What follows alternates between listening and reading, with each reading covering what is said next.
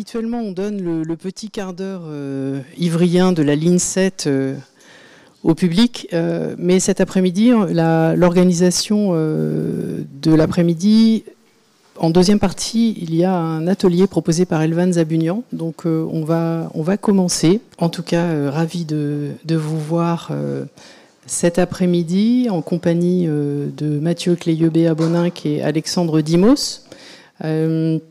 Nous parlons ensemble dans, le contexte de l'exposition personnelle de Mathieu euh, au Crédac, dans ce lieu de déséquilibre occulte, avec euh, Alexandre Dimos, qui est directeur et fondateur euh, des éditions B42, qui ont été fondées en 2008. B42 s'est engagé dans un travail de traduction de textes majeurs de l'histoire du design et de la typographie et également dans la publication d'essais qui contribuent à la diffusion et au renouvellement des savoirs. Alexandre, tu es graphiste euh, au sein du studio de Valence que tu as euh, fondé en 2001 avec euh, Triboulet. Et tu es également par ailleurs commissaire d'exposition. Vous vous connaissez depuis l'adolescence tous les deux, mais votre première collaboration a eu lieu en 2010 à la synagogue de Delme, au Centre d'art contemporain, autour d'une exposition que tu organises, Mathieu, comme commissaire, et qui s'intitule euh, Self as Disappearance au Centre d'art.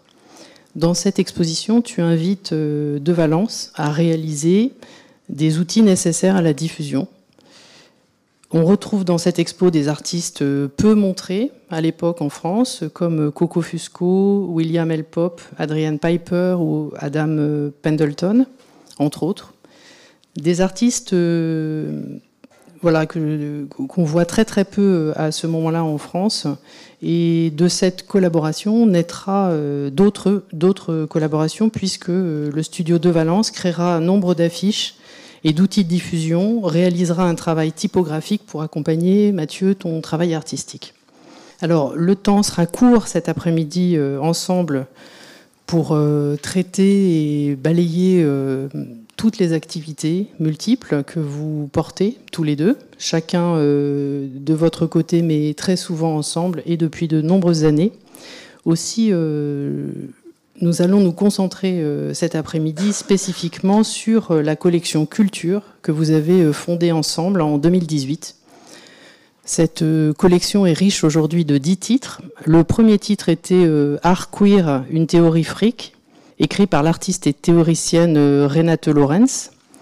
Et un qui vient juste de paraître, le dernier, le dernier opus nous a été gentiment amené par Alexandre cet après-midi.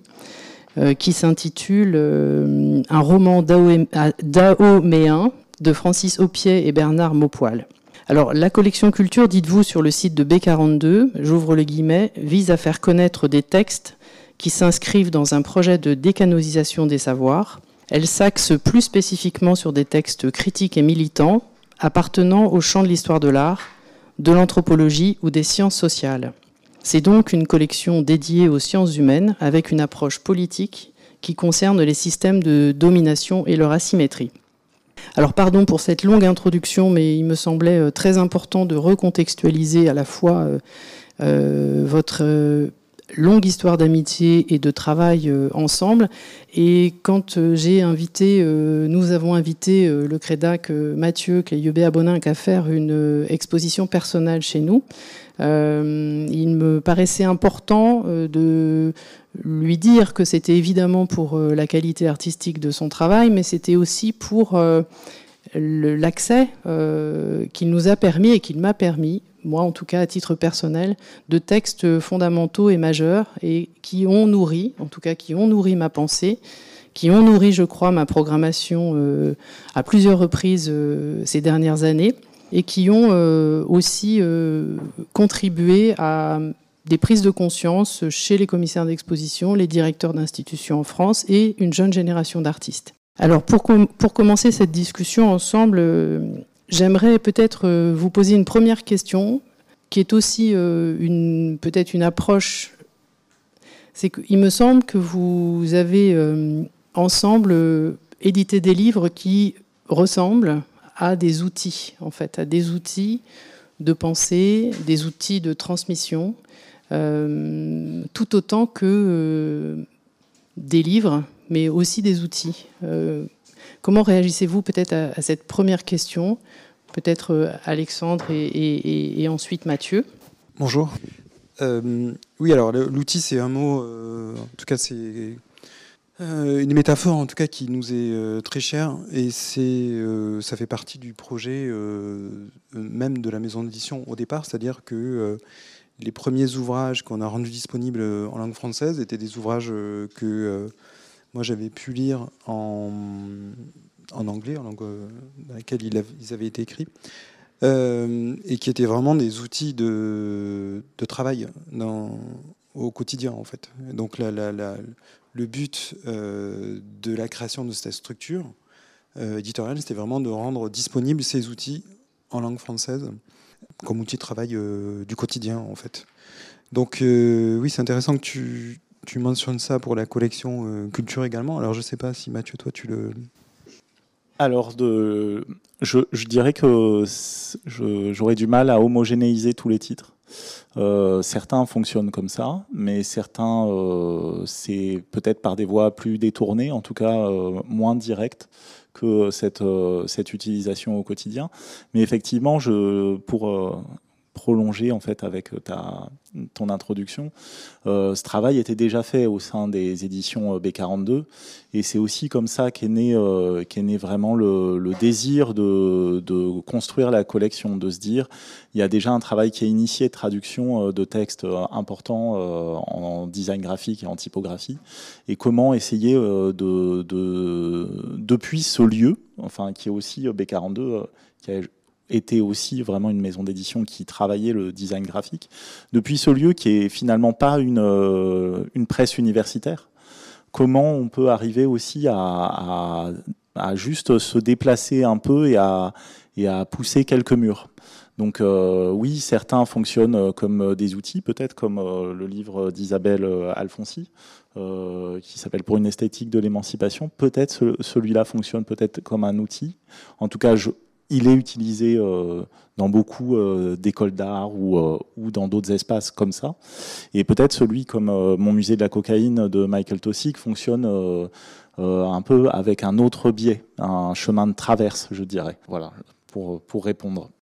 Alors, Bien sûr, B42, c'est une maison d'édition beaucoup plus large que la collection culture, mais c'est vrai que cet après-midi, on va plutôt se concentrer là-dessus.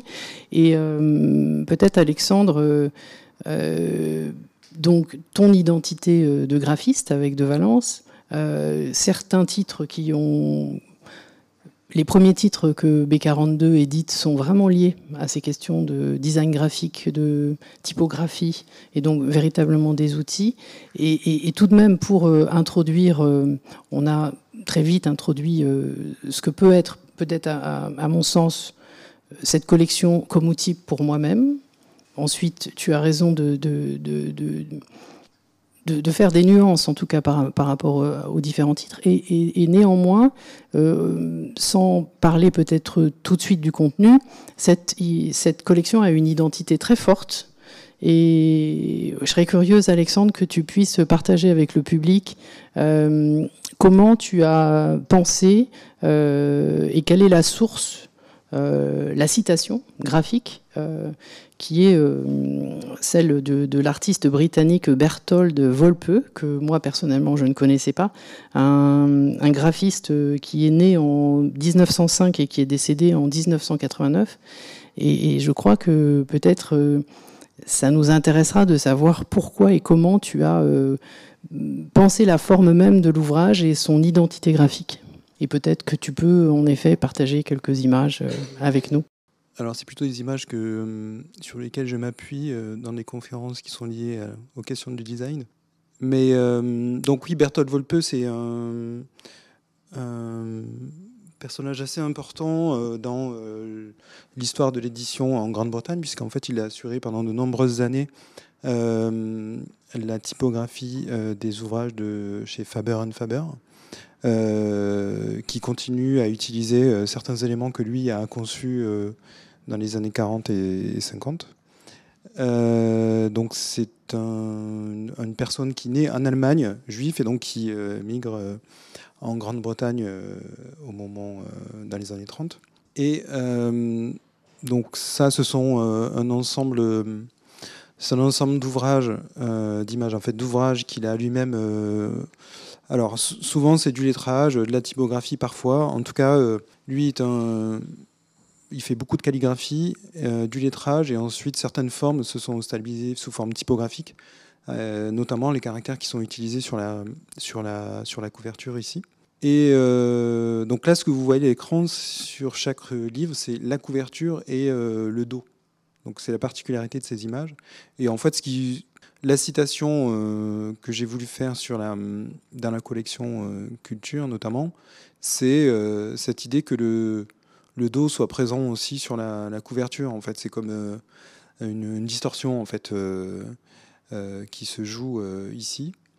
Et ensuite, c'est un jeu typographique avec deux caractères que que Berthold Volpe a dessiné et qui ont été réédités et stabilisés euh, récemment euh, sous forme numérique en fait. Puisque à l'époque, lui, euh, les dessinait et ensuite ils étaient, ils étaient gravés.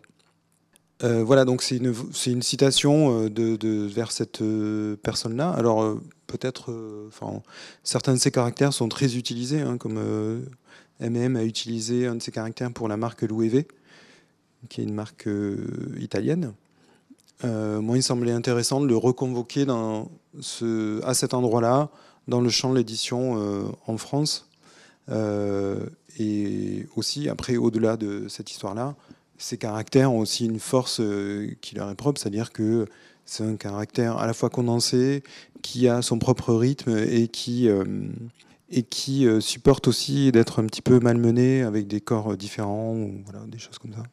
Pour ça, on parle vraiment des questions de design.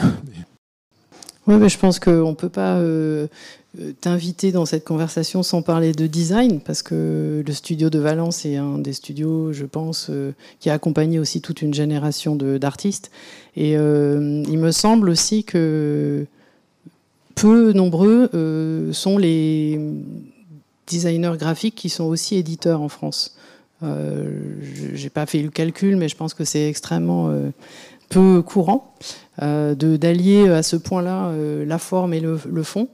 Euh, et je crois que quelque part tu as dit que, alors sans doute parce que c'est risqué hein, d'éditer des, livres comme ça, qui vont pas forcément trouver un, lectorat immédiat, mais il me semble que quelque part tu as dit aussi t'être inspiré de Raymond Lévy, qui avait pensé le paquet de cigarettes, le Key Strike, euh, comme euh, face et arrière qui dit la même chose pour avoir le plus de chances possible de vendre ces cigarettes. Et il me semble qu'à quelque part, tu as essayé de prendre aussi à, ta charge euh, ou prendre cette idée-là que peut-être les livres en quatrième de couverture ou en, couverture pourraient être peut-être plus rapidement vendus. Alors ça, c'est une citation qu'on a qu'on a faite au moment où on a dessiné la collection euh, Zone pour la découverte. Où effectivement, euh, alors je ne sais pas si vous voyez, c'est la, collection dans laquelle les livres de Mona Chollet euh, sont publiés. Et quand on a dessiné cette collection en 2007,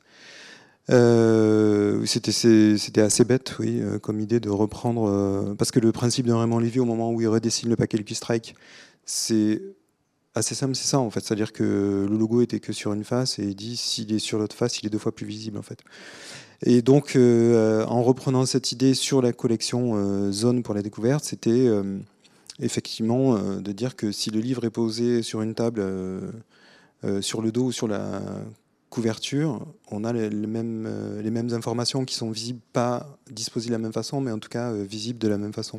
Donc c'est comme la permanence en fait de la, de la couverture, quel que soit le, le sens dans lequel le livre est, posé sur une table. Et là, on a euh, en, couverture, sur la tranche et à l'arrière, euh, trois fois en fait euh, le, le, le, titre Collection Culture. pour peut-être revenir à, à, cette collection culture, donc dix titres aujourd'hui, dix ans pour dix titres à peu près, un peu moins 5 ans, ouais, 5 ans pour 10 titres. comment vous Comment vous discutez justement, ça, ça va sans doute nous intéresser, comment vous discutez des titres à publier ou à traduire Comment ça se passe entre donc, toi, Alexandre, et, Mathieu Cléiebé à Bonac et, Julia Lamotte aussi, avec euh, qui est vraiment une, euh, qui n'est pas là aujourd'hui, mais qui a vraiment une, euh, qui fait partie en fait de tout ce travail d'élaboration, en tout cas, donc qui travaille aux éditions B42 et avec qui on discute tous les trois au choix des titres et aux propositions. donc aux propositions moi que je peux amener et qui euh, disons sont peut-être moins programmatiques que le laisse euh, penser euh, l'introduction qui est sur le site de, de des éditions B42. En fait c'est plutôt un ensemble de propositions qui se font souvent par rapport à à euh, ce que je sens euh, qui est nécessaire et qui est possible aussi dans un espace éditorial qui est maintenant assez multiple euh, et assez ouvert, en tout cas dans l'espace francophone, surtout en France. Là, il y a beaucoup de maisons d'édition, que ce soit Brooke, Cambourakis euh, ou d'autres hein, qui euh, divergence, euh, qui prennent vraiment en charge et la question de la traduction et de la production de texte. Et, néanmoins, moi, il me, semble, il me semblait, en tout cas, qu'il y avait des textes qui, qui peinaient à trouver un espace dans, dans, dans l'espace francophone. notamment comme un auteur comme Michael Tossig, une autrice comme Trinity Minha, et d'autres, euh, ou Paul Gilroy, qui peinaient à trouver, euh, à trouver un, moment de traduction. Et donc, c'est les premières suggestions se font, se font à ce niveau-là, notamment pour Michael Tossig. Mais même avant, en fait, je repensais à cette question parce qu'on a, quand on a préparé cet entretien, la première, le premier désir de traduction et de collection, en fait, c'était sur le travail de Bell Hooks, euh, donc, euh, parce que moi, j'avais eu l'occasion de traduire un texte de Bell Hooks en 2011. Et on avait commencé à, discuter de ça. Et bon, il y a d'autres éditeurs qui ont, éditrices qui ont pris en charge euh, ce travail de, traduction. Et très rapidement, on en est venu à ce premier, en fait, ce titre, qui étrangement est le numéro 3 en fait de, qui s'appelle Mon musée de la cocaïne, qui est le numéro, qui est la troisième édition, alors que peut-être ça aurait dû être le premier texte qu'on aurait pu publier. Et, euh, très simplement, la façon dont moi je, fais cette, la raison pour laquelle je fais cette proposition du musée de la cocaïne. Euh, donc il y a un texte de Michael Tossi qui, euh, après une visite au musée de l'or à Bogota, il fait cette visite au musée de l'or et constate deux absences. D'abord l'esclavage, le travail, la façon dont l'esclavage est lié aussi à cette richesse, et le trafic de cocaïne. Et donc dans ce, dans ce livre, il va construire euh, une espèce de, de musée. Le texte, le livre est le musée. Donc ce qui me semblait euh, vraiment euh, à propos, puisque c'était vraiment le, le, début de ces questions de, restitution d'objets. Donc comment construire un musée, un musée qui ne soit pas euh, qui ne, dont, dont, dont l'objet ne soit pas ni la conservation ni la fabrication physique d'une architecture. Et à mon sens, euh, ce, ce texte euh, était une manière de construire de, de manière un peu, un peu détournée un pendant ou en tout cas un, compagnon à un autre livre de Michel Bage Strobel qui s'appelle Les gens de l'or et qui, euh, qui, est, qui, est vraiment centré sur une, euh, sur une communauté d'orpailleurs euh, créoles sur le Haut-Maroni, en Guyane, dite française. Et à mon sens, j'imaginais ces deux textes comme vraiment une, espèce de discussion, une discussion potentielle qui se créait par la disponibilité tout d'un coup de ce texte en, français. Et voilà, un peu la façon dont on fonctionne donc je, soumets, euh, je soumets des textes. On n'a pas de collège, comme euh, beaucoup de maisons d'édition, où en fait il n'y a, pas de enfin, a pas de directeur de collection, mais plutôt un, ensemble de personnes qui mettent en partage des, textes. Peut-être c'est quelque chose qui changera. On, reviendra sur le, mon musée de la cocaïne, évidemment, un, peu plus loin dans, dans l'entretien, parce qu'il a fortement à voir avec l'exposition de Mathieu au Crédac. Alexandre, par rapport à, ces, choix de concerter avec Mathieu, de ton point de vue, comment ça, fonctionne? Comment tu accompagnes les suggestions? Euh, bah, moi, je vais être un peu plus concret peut-être, mais euh, effectivement, euh, en fait, la façon dont la collection a démarré, c'est juste qu'on a, fait a fait un autre livre ensemble qui était hors collection, qui est Rampé dédoublé, et Mathieu, voyant le travail qu'on faisait dans les domaines du design et de la typographie, dans nos discussions, suggérait des titres et enfin, des potentiels titres à, à traduire et publier. Et euh, moi, j'ai pas les, comment, les outils pour pouvoir euh, travailler dans ce domaine-là, donc euh, j'ai proposé de prendre en charge la direction de cette collection. Donc ensuite, concrètement, on reçoit régulièrement des propositions de, Mathieu, et régulièrement, on, effectivement, on, on a souvent la position de frein, en fait, parce qu'il y a beaucoup d'idées qui arrive. Et c'est vrai que dans les. Euh, et donc on s'est fixé ensuite comme cadre de travail deux livres par an dans la collection. D'une part, parce que euh, traduire et, euh, des livres, ça coûte plus cher que des, Ça coûte assez cher, en fait. Donc le temps de, de travail, le temps de trouver aussi des financements est, plus long. Et d'autre part, parce qu'on n'est pas dans une démarche de surproduction, en tout cas dans la démarche globale de, de, de la maison. Euh, et, ensuite aussi, dans toutes les propositions que Mathieu a pu nous faire depuis le début, il y en a certaines qui ont été publiées ailleurs. Parce que nous, soit on a, estimé que euh, le livre était trop cher à faire, soit que c'était pas le moment et on le verrait plus tard, etc. Et bon, là, il y a plusieurs titres qui ont, été publiés ailleurs, ouais, effectivement. Je pense au Fred Moten et puis euh, et Brian d'Anderson aussi. Voilà, et ensuite, il peut y avoir aussi à certains endroits euh, des, des, des, des, liens qui sont faits avec le reste du catalogue, où là, c'est des, propositions que nous, on va, en tout cas, on va suggérer des, titres à Mathieu, comme euh, la ligne de couleur de, du The Boys et euh, le texte de Julie Sermon qui s'appelle Mort au vif. Voilà, donc ça se fait de cette façon-là. Donc Mathieu a ses, ses propres choix qui sont dans, dans la de la collection. Et ensuite, on a un regard un petit peu plus euh, technique et sur la faisabilité des titres. Et voilà, ça se fait en discussion comme ça, avec euh, certains titres qui, malheureusement, euh, dans les listes, disparaissent ensuite et n'existent pas dans le, dans le, catalogue. Après, il y a aussi souvent des discussions avec d'autres personnes qui, qui passent par la maison qui voient certains titres, où il y a des, liens qui sont faits autrement, euh, de façon beaucoup plus informelle en fait je pense qu'en effet, c'est peut-être intéressant, Mathieu, de revenir sur Ramper des doublés, parce que c'est 2016, c'est euh, dans le contexte de la Biennale de Berlin, si je me souviens bien.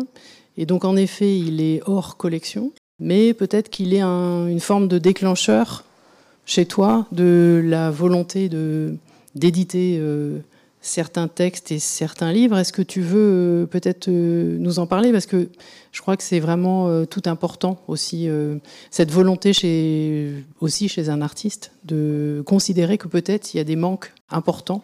Et ça coïncide à peu près, c'est quoi? C'est quatre ans après la, triennale de Okuyen Vezor à, à Paris, au Palais de Tokyo. C'est un peu dans cette mouvance-là, c'est dans ce mouvement, euh, ce mouvement en tout cas. Est-ce que peut-être tu veux le recontextualiser? Euh, Oui, oui. Euh, effectivement, moi je considère en fait ce livre comme un numéro zéro en fait euh, de la collection euh, culture. C'est-à-dire que euh, il pas trouvé, il s'était pas enfin on n'était pas à ce moment d'élaboration en fait de, de, la collection. Donc c'est un texte qui a un livre qui a été réalisé avec Lotte Arndt et Catalina Lozano, qui m'avait accompagné en 2014 lors de ma participation, à la, Biennale de Berlin. nous avions élaboré comme ça ensemble un ensemble de tables rondes qui se posait la question euh, justement de, la collecte coloniale et, euh, de, la conservation et de, des problèmes posés en fait par, euh, les objets conservés dans, les grands musées comme le, le.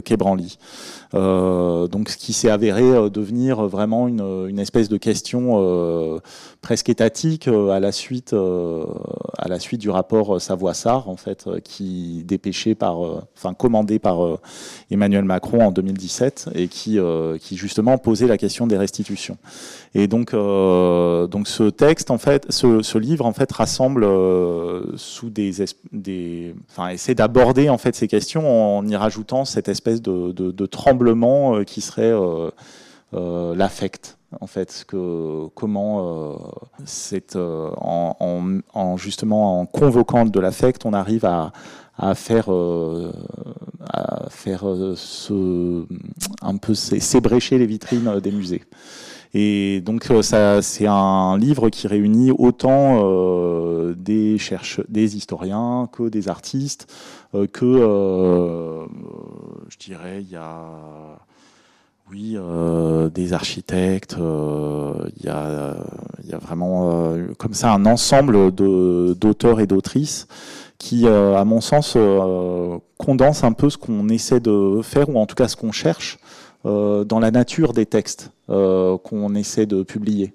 Et en fait, en, préparant il y a quelques mois bah, une discussion avec Elvan Zabounian, qui est ici, euh, sur ce livre qu'on a sorti euh, au mois de novembre dernier qui s'appelle Femmes indigènes autres de Trinity Min A. Euh, je, lisais un, petit extrait que, si vous êtes d'accord, je vous lis de, de qui, qui me semblait vraiment dire ce qui, ce qui est l'enjeu, en fait, en tout cas ce qui, ce qui nous intéresse dans les textes qu'on publie. J'allais te le proposer, Mathieu, parce que j'ai vu que tu avais mis des petits morceaux de papier dans chacun des, chacun des livres. Ça nous intéresse grandement ces petits morceaux de papier. Parce que en fait, ouais, en fait. Euh, quand même, euh, faire une collection comme ça, c'est aussi rencontrer. Enfin, moi, je, me considère comme très chanceux parce que c'est. J'en reviens au texte et ce que, je disais, euh, c'est que c'est quand même les auteurs et les autrices qui parlent le mieux de, tout ça et on ne saura toujours que en dessous de ces textes. Euh, donc je vous lis ça et voilà, c'est un peu comme ça que j'imagine le projet de la collection. Il est aujourd'hui euh, assez courant d'entendre dire que le langage, langage fonctionne selon des principes qui ne sont pas nécessairement comme ceux du monde phénoménal, mais il est plus rare de rencontrer des cas où l'activité théorique implique de vider les catégories théoriques de leur substance, plutôt que de les affirmer ou de les répéter. Des cas où le caractère poétique n'est pas d'abord une réponse esthétique et la dimension littéraire une pure question verbale, ainsi que des cas qui brouillent et questionnent la frontière entre écrit théorique et écrit non théorique, de sorte que théorie et poésie se mêlent immanquablement, puisqu'elles ont en partage une conscience aiguë du signe et de la déstabilisation du sens et du sujet écrivant. Être perdu, se trouver dans une impasse, tomber et désirer à la fois la chute et l'impasse, n'est-ce pas ce qui arrive au corps dans la théorie? Car quand elles théorisent, les femmes peuvent-elles peuvent pour autant se permettre d'oublier que, comme le dit Marguerite Duras, ce sont les hommes qui ont commencé à parler, à parler eux seuls et pour tous les autres, au nom de tous les autres. Ils ont activé la vieille langue et mis à contribution les vieilles façons de faire de la théorie pour raconter, justifier, expliquer cette nouvelle situation. Voilà. Donc pour moi, ce serait ça, le projet de la collection. Alors comme tu le dis, on est toujours en dessous du texte pour rebondir peut-être euh, et revenir à ramper des doublés, je vois aussi qu'il y a un petit papier et donc un marque-page. Peut-être qu'il y a aussi un extrait que tu avais envie de lire. Oui, c'est juste par rapport à l'affect en fait. C'est euh, ce texte qu'on a écrit, donc c'est un texte qu'on a écrit en commun donc avec euh, l'auteur et, et Catalina Lozano. Et donc il dit si la collecte coloniale répond à un moment de saisie, elle s'accompagne d'une dimension affective susceptible de troubler, troubler les certitudes acquises par la chosification des liens sociaux lié inextricablement au corps et un savoir viscéral, l'affect déploie une agentivité transgressive. Affect est le nom que nous donnons à ces forces, ces forces viscérales qui sont en dessous, à côté, ou généralement distinctes d'une connaissance consciente, ces forces vitales qui se situent avec insistance au-delà de l'émotion et qui peuvent nous guider vers un mouvement vers la pensée et son extension. En effet, la l'affect est la preuve persistance de l'immersion continue d'un corps dans et parmi les entêtements et les rythmes du monde, ses refus tout autant que ses invitations. Donc ça, c'est une citation de Sarah Ahmed. C'est là encore, si je cite ça, c'est que c'est un peu comme ça que se constitue euh, à chaque fois la façon dont, en tout cas, moi, je réfléchis les propositions que je, fais, c'est-à-dire euh, troubler les catégories euh, et en revenir oui, en, revenir à ces, des objets qui, résistent justement à s'insérer dans, les catégories. Je ne sais pas si on a euh, déjà, euh, depuis le début de cette conversation, utilisé le, terme politique, mais je pense que il, euh, ce terme-là s'immisce à la fois dans toute l'activité éditoriale, mais aussi dans le, dans le projet de ton exposition. Et tout à l'heure, tu, allais euh, directement sur ce titre, euh, Mon musée de la cocaïne, qui aurait pu être le premier titre de la collection culture et qui, à mon sens, euh, à la lecture de ce livre, hein, que j'ai trouvé pour ma part passionnant, âpre et très proche de l'exposition que tu proposes au Crédac aujourd'hui, à la fois parce qu'il me semble être une enquête de terrain. Tu, m'arrêtes hein, si, si, je me trompe, parce qu'on a eu peu l'occasion de parler de ce livre ensemble. Et je connaissais pas euh, Michael Tossig euh, avant d'avoir accès à ce livre. Euh, mais il me semble être une sorte d'enquête de terrain, bien sûr anthropologique, sur certains territoires qui te sont, qui, voilà, qui, je dire, qui occupent ton travail. comment peut-être faire la relation. J'espère que vous avez eu tous l'occasion de déjà euh, visiter l'expo de Mathieu. Je suis pas sûre, hein, parce que certains sont arrivés peut-être pour cette conversation. Euh, comment on pourrait, euh, pour ceux qui n'ont pas vu l'exposition, pour ceux qui l'ont vu, mais qui n'ont pas lu ce livre, comment on pourrait, ou tu pourrais, ou peut-être Alexandre avec nous, faire un point de connexion entre cette écriture et la tienne, parce que ton écriture, elle est plastique et là, c'est une, euh, une, écriture, euh, mais pour, pour ma part, enfin, à chaque page de ce livre résonnait l'exposition. Et je me suis gardé de le lire au moment où on préparait l'exposition, et je me suis gardé de le lire tout le début de, de l'ouverture de l'exposition. Et pour moi, ça a été une sorte d'expérience assez, euh, assez forte d'avoir le sentiment de traverser aussi ton exposition. Est-ce que tu veux peut-être tenter pour, euh, pour chacun de, de faire une relation entre ces, entre ces deux-là, entre ce livre, cette volonté qui aurait pu être le premier titre, et ton exposition aujourd'hui? Ben, Peut-être je peux présenter rapidement qui est Michael Tossig, euh, qui est un anthropologue australien qui a en fait fait tout son terrain à la fin des années 70 en Colombie et plus particulièrement sur la côte pacifique de la Colombie.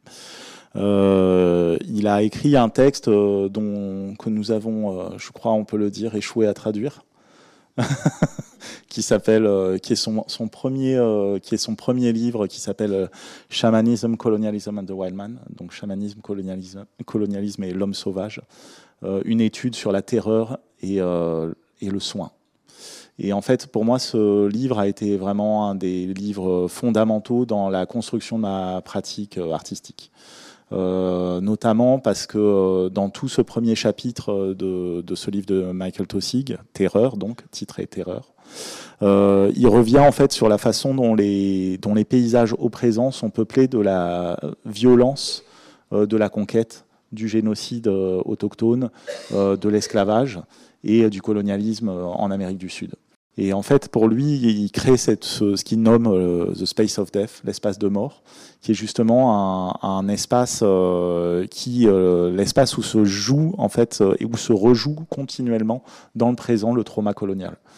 donc moi, c'est comme ça que c'est un texte qui est vraiment, qui est vraiment, c'est pour ça que je l'avais, on devait essayer de le travailler et qui est vraiment un texte euh, assez fondamental et qui euh, irrigue encore euh, une exposition comme, comme celle, celle présentée au Crédac. Et pour mon musée de la cocaïne, en fait, euh, euh, il me semblait qu'il y avait, euh, encore une fois, j'en reviens à ce livre de Michel Bach, Strobel, Légende de l'or. Il me semblait que le livre de Michael Tossig pouvait, en fait, nous montrer un, futur potentiel de la Guyane dite française et de ses voisins du plateau guyanais, c'est-à-dire du Suriname. notamment avec la hum, militarisation du trafic de cocaïne. Euh, et ce que ça fait tout d'un coup euh, à, un pays comme la Colombie et ce que ça pourrait potentiellement faire à un pays comme la Guyane dite française, c'est-à-dire entre le trafic de cocaïne d'un côté et l'extraction légale ou illégale de l'or de l'autre, qu'est-ce, que, qu'est-ce qui pourrait se passer euh, si tout d'un coup euh, il y avait euh, des groupes faisaient sécession. Et c'est ce que raconte en fait Michael Tosic, c'est-à-dire il raconte le quotidien, le quotidien de sa recherche, parce que c'est aussi quelqu'un qui a une espèce d'approche réflexive de son métier d'anthropologue. et qu'est-ce que ça raconte du quotidien des, populations qui font face en fait à ces, ces États qui en fait abandonnent complètement, euh, complètement certaines régions pour, euh, pour préserver une espèce de, fausse paix, ou qui au contraire sont dans des répressions d'une violence qu'on retrouve en fait assez, de manière assez. quand la violence arrive dans les textes de Tossic, c'est toujours assez c'est quelqu'un qui, qui, a beaucoup lu Walter Benjamin, donc c'est vraiment des explosions. Quoi. C'est vraiment, tout d'un coup, ça, ça, ça y constelle et ça irrigue le texte. Et, et après pour euh, retrouver un autre autre type de rythme. Donc c'est comme ça que j'imagine en fait euh, ce texte. Donc oui, politique, puisque euh, ben là en ce moment il y a y a une lutte en cours en Guyane, par exemple, pour un village qui, va, qui est en train d'être complètement rasé pour mettre une centrale électrique, au détriment des populations autochtones qui, qui sont sur ces terres. Et donc, comment depuis un espace qui est euh, finalement... Euh, qui, moi, je ne dis pas que c'est un espace militant. Je dis juste qu'il y a potentiellement des, objets comme ça qui peuvent permettre euh, de réfléchir à, ça.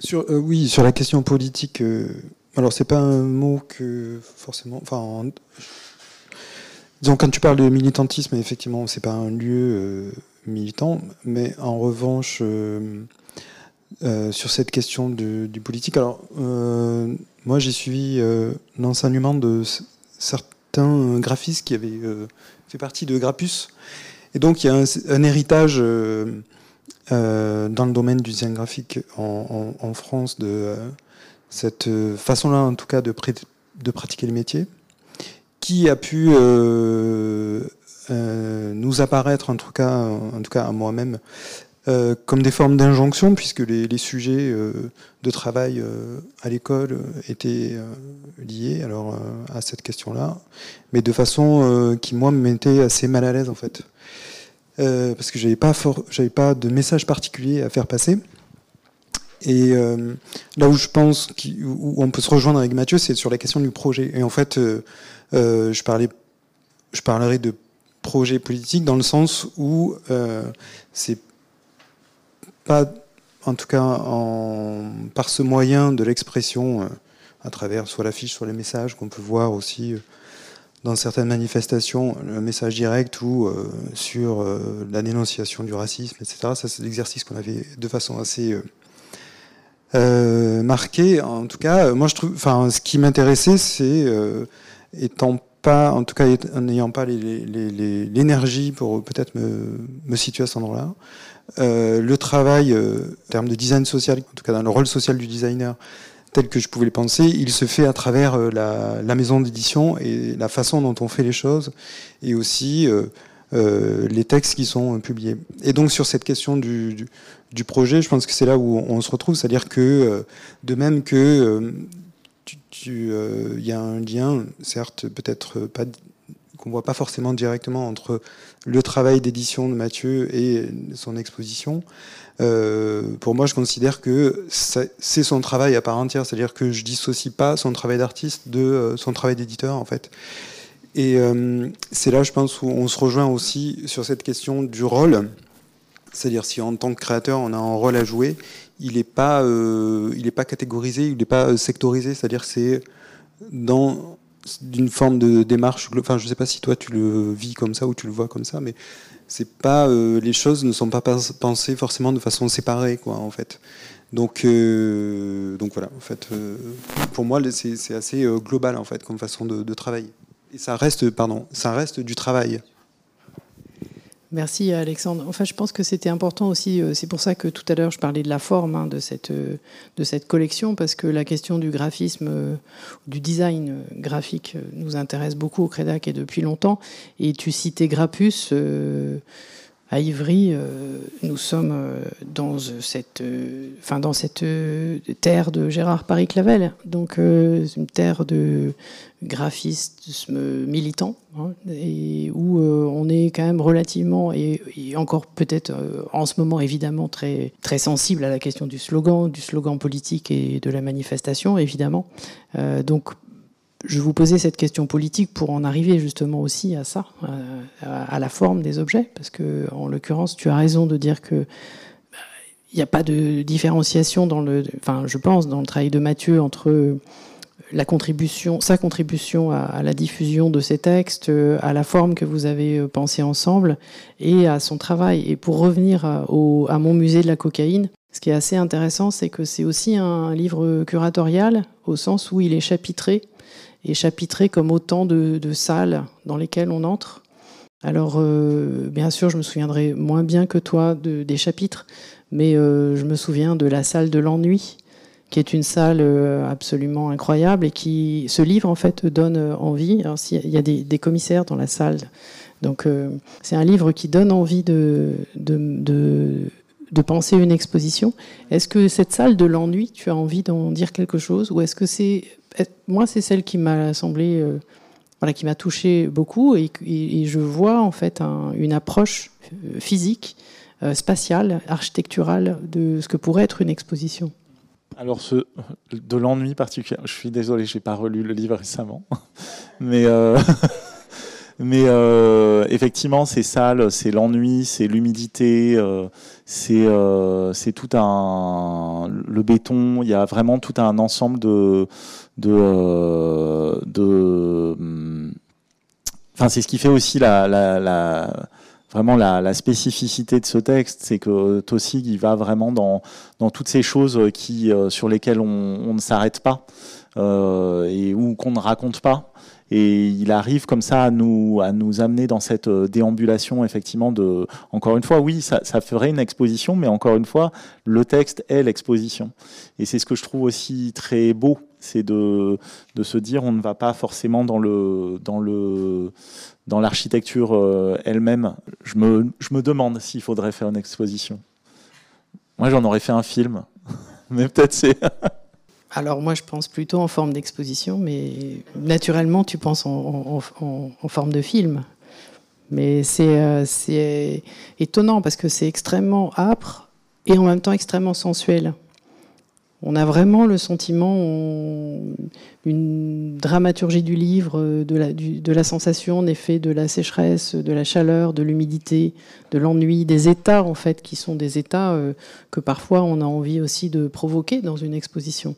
Et si on fait un, peut-être un, pour resituer notre conversation dans le contexte de l'expo de, Mathieu, il y a une dramaturgie très simple, très. Euh, qui va de la grande lumière de la Salin jusqu'à euh,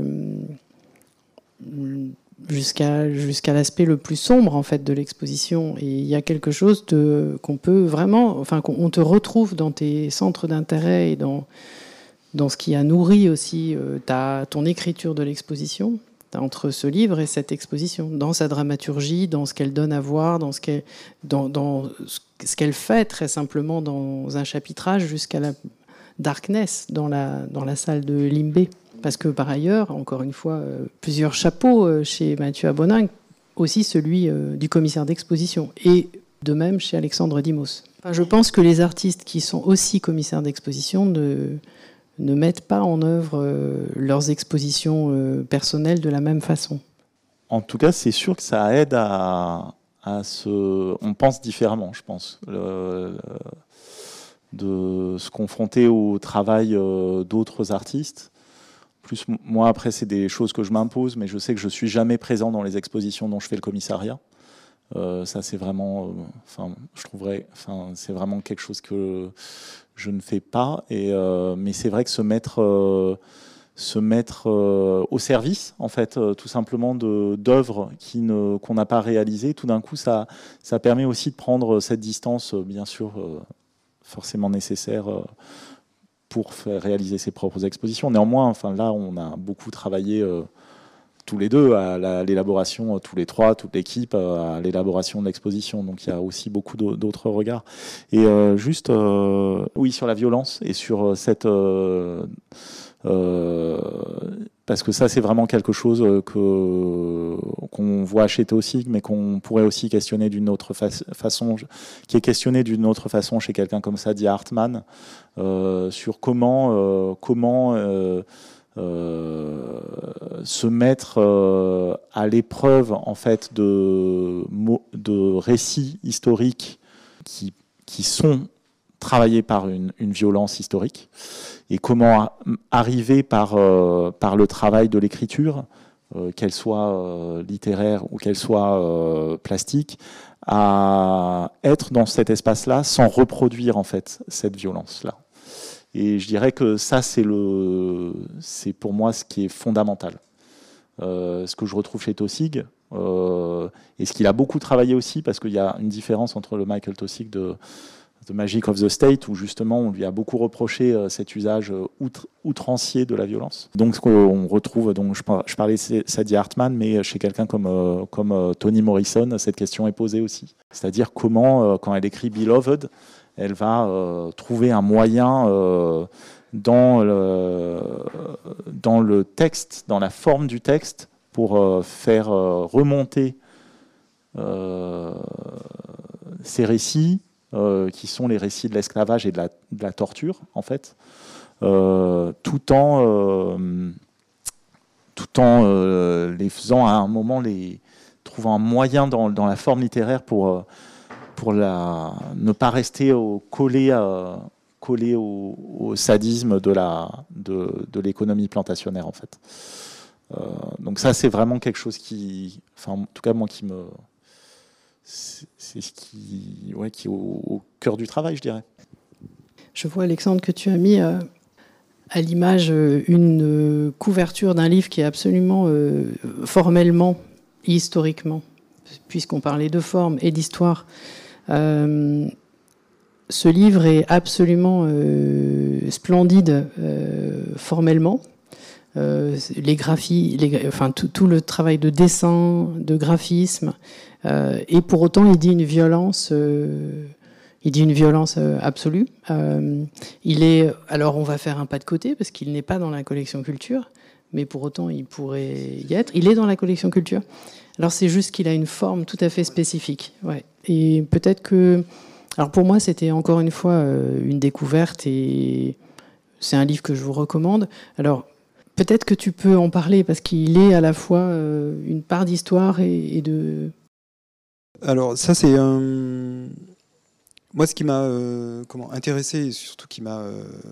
C'était comme une une lumière, en tout cas, c'est de voir que un chercheur, euh, un, sociologue en tout cas, qui à la fin euh, du 19e siècle a l'intelligence de penser que euh, la mise en forme de sa recherche va permettre de transmettre de façon différente mais aussi précise le message effectivement politique qu'il veut faire passer. Et ça, euh, je trouve que c'est une intelligence qui, euh, malgré alors cette idée de l'évolution toujours bénéfique en fait de de la recherche, etc., qu'on a perdu, et surtout en France, en fait, où euh, en fait le travail de, de, transmission de la recherche par la, mise en forme est inexistant et on, il passe que par le, texte et le langage, en fait. Donc moi, c'est ce qui m'a euh, en tout cas frappé et intéressé dans, dans ce travail-là. Alors évidemment, les représentations sont archaïques, mais replacées dans le contexte de l'époque, elles sont assez, euh, elles sont très pertinentes et en tout cas euh, très, très justes. Alors elles disent quoi ces images? Et peut-être qu'on peut en, voir quelques-unes. Elles, elles, disent quoi pour ceux qui n'ont pas lu le livre et... On n'a pas le livre sous les yeux, mais en gros, chacune a un titre et là je ne sais pas assez précis pour que j'ai accès au, aux informations. Mais en fait, en, gros, c'est à partir des, chiffres et des études de terrain que son équipe et lui-même avaient pu faire en, Amérique sur la population africaine-américaine. ils ont transformé en fait ces études de terrain et la récolte de ces informations en représentation graphique et représentation de données et ce qui a valu en fait aussi, puisqu'il y a eu euh, euh, pour l'exposition universelle de Paris en 1900, euh, ce travail a reçu un prix dans le cadre de cette exposition. Donc en fait, à l'époque déjà, ce travail était reconnu comme, comme étant exemplaire, en tout cas dans, le, dans ce domaine de la sociologie. et donc c'est en, en, tombant sur l'édition, qui est une édition américaine en fait de l'ouvrage, que j'ai proposé à Mathieu de, de l'inclure dans, la collection. Alors Mathieu, tu peux peut-être dire ce qui toi t'intéressait dans le projet? Euh, en fait, je dirais que ce, livre il est aussi important parce que c'est vraiment le livre qui fait le, croisement. Et euh, après, je, pense qu'il y a des personnes dans cette salle qui seraient beaucoup plus à même de présenter euh, Dubois que moi. Donc je ne vais pas m'y frotter. mais, mais qui a écrit donc Les âmes du peuple noir et qui va penser cette,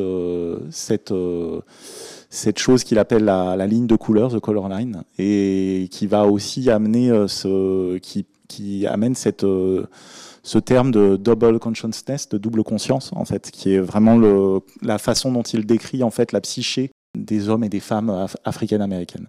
Donc, euh, c'est-à-dire de vraiment, il va penser cette césure dans la conscience même. Et effectivement, enfin, c'est un des pères de la sociologie moderne, en fait, euh, Dubois. Euh, même s'il a, il n'a pas été reconnu comme tel, néanmoins, c'est le cas. Et c'est pour ça aussi qu'il nous semblait vraiment important de, ben, de trouver ce point euh, comme ça de rencontre entre nos, nos deux urgences, je dirais, nos deux, nos deux c'est-à-dire d'arriver à, à, manifester ce, qui, ce qui se touche vraiment. Alors, les, les, auteurs ou les créateurs ou les écrivains euh, qui n'ont pas été euh, assez reconnus, c'est quelque chose euh, qui est assez fondamental aussi dans, dans ta démarche, Mathieu, et sans doute aussi dans celle d'Alexandre.